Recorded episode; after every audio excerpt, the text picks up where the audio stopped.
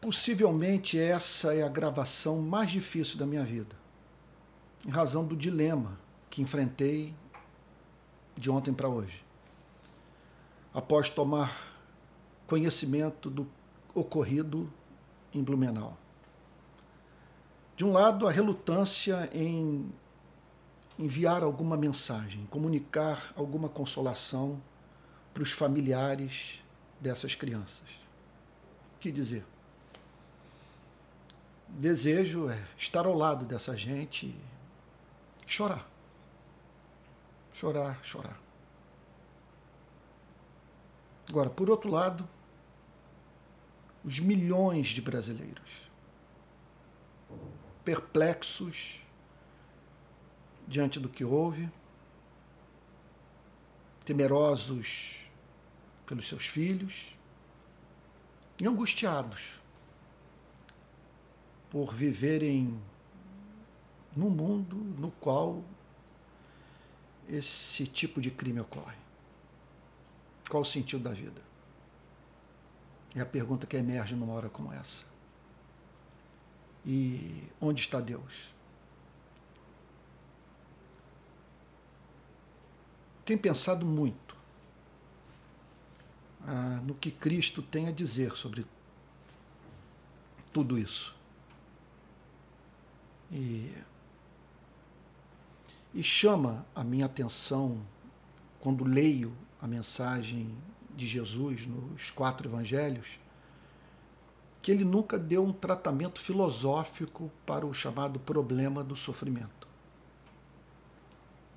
Como explicar Deus sendo bom e todo-poderoso um sofrimento dessa natureza? Simplesmente ele pressupunha o amor de Deus, ao qual ele chamava de pai. Chegando ao ponto de dizer que esse Deus Pai é tão bom que ele ama toda a sua criação a ponto de se preocupar até com os pardais. Na teologia de Cristo não cai um pardal do céu sem a permissão do Pai. E para os seus discípulos ele disse: Esse amor é tão ardente que chega a ser meticuloso. Até os cabelos da cabeça de vocês estão contados. E uma teologia que valeu para ele próprio. Porque Jesus sofreu horrivelmente no Getsemane, quando ele viu o que o aguardava. E naquela agonia orou, e orou dos seguintes termos: Pai, tudo te é possível. Se possível, afasta de mim esse cálice. Ele continuou, mesmo no Getsemane, a chamar Deus de Pai. E na cruz, depois de ter passado por duas sessões de tortura e ter sido crucificado, no seu último minuto de vida, testemunhas contam que ouviram ele dizer: Pai, nas tuas mãos entrego o meu espírito. Ali, todo ensanguentado, o corpo dilacerado pelas chicotadas, ele continuava a chamar Deus de Pai. Bom, vale a pena também dizer que ele nunca gastou tempo filosofando sobre o problema do mal, mas ninguém combateu mais o mal do que ele. Ele denunciava o mal. Ele fazia oposição ao mal e chamava as pessoas a lutarem para extirparem da terra o mal. E levou a todos a sonhar com a morte do mal, dizendo que um dia é, a santidade de Deus é, se manifestaria. Uma vez que, por Deus ser um Deus de amor, ele não pode conviver ad eterno com aquilo que sua santidade repudia, que o seu amor não aprova. O mal, a injustiça, a crueldade. E vale a pena, por fim, ressaltar que a Bíblia declara que o amor de Deus pelo ser humano consiste no fato dele ter entregado seu único filho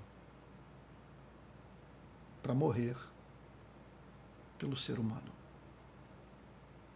A ponto do apóstolo Paulo dizer que Deus prova o seu próprio amor para conosco pelo fato de Cristo ter morrido por nós, sendo nós ainda pecadores.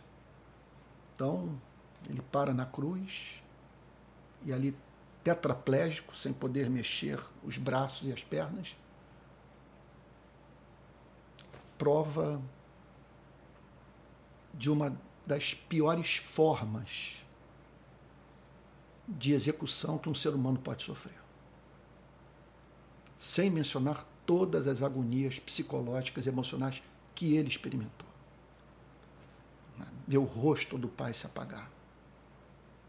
E depois emergir, né, dizendo: Contudo, tu continuas sendo meu pai nas tuas mãos. Entrego meu ser. Bom, é, eu não tenho pensado em outra coisa de ontem para hoje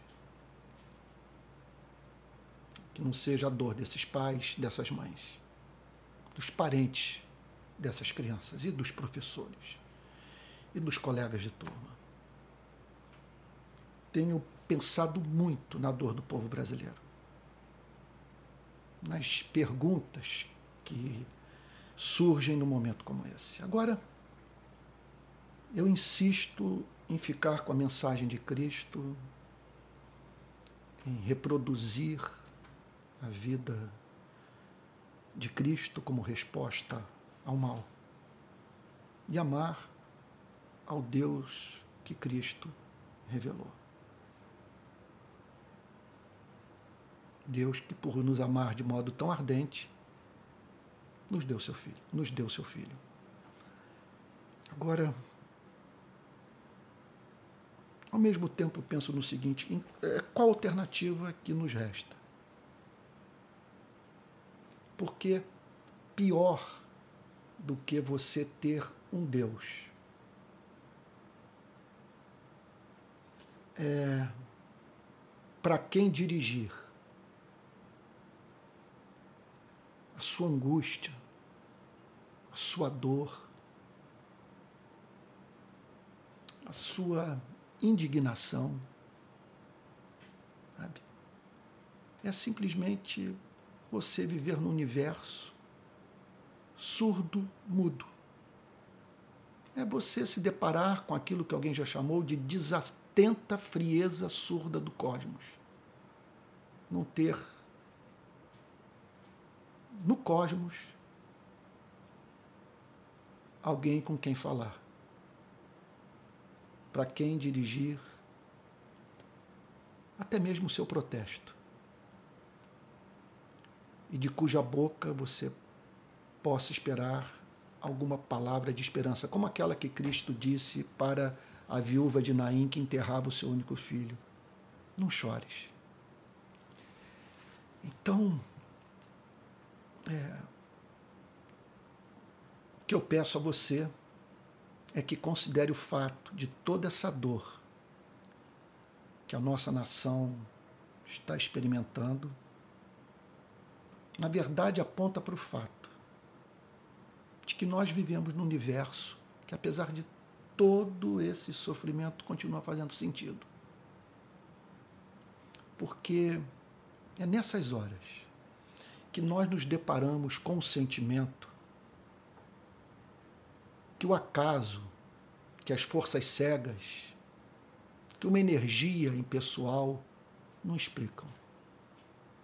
O amor, que é fruto de sermos partícipes da imagem e semelhança daquele que, por ser um Deus de amor, nos criou com a capacidade de experimentar esse sentimento que tanto nos faz sofrer. Que Deus o console.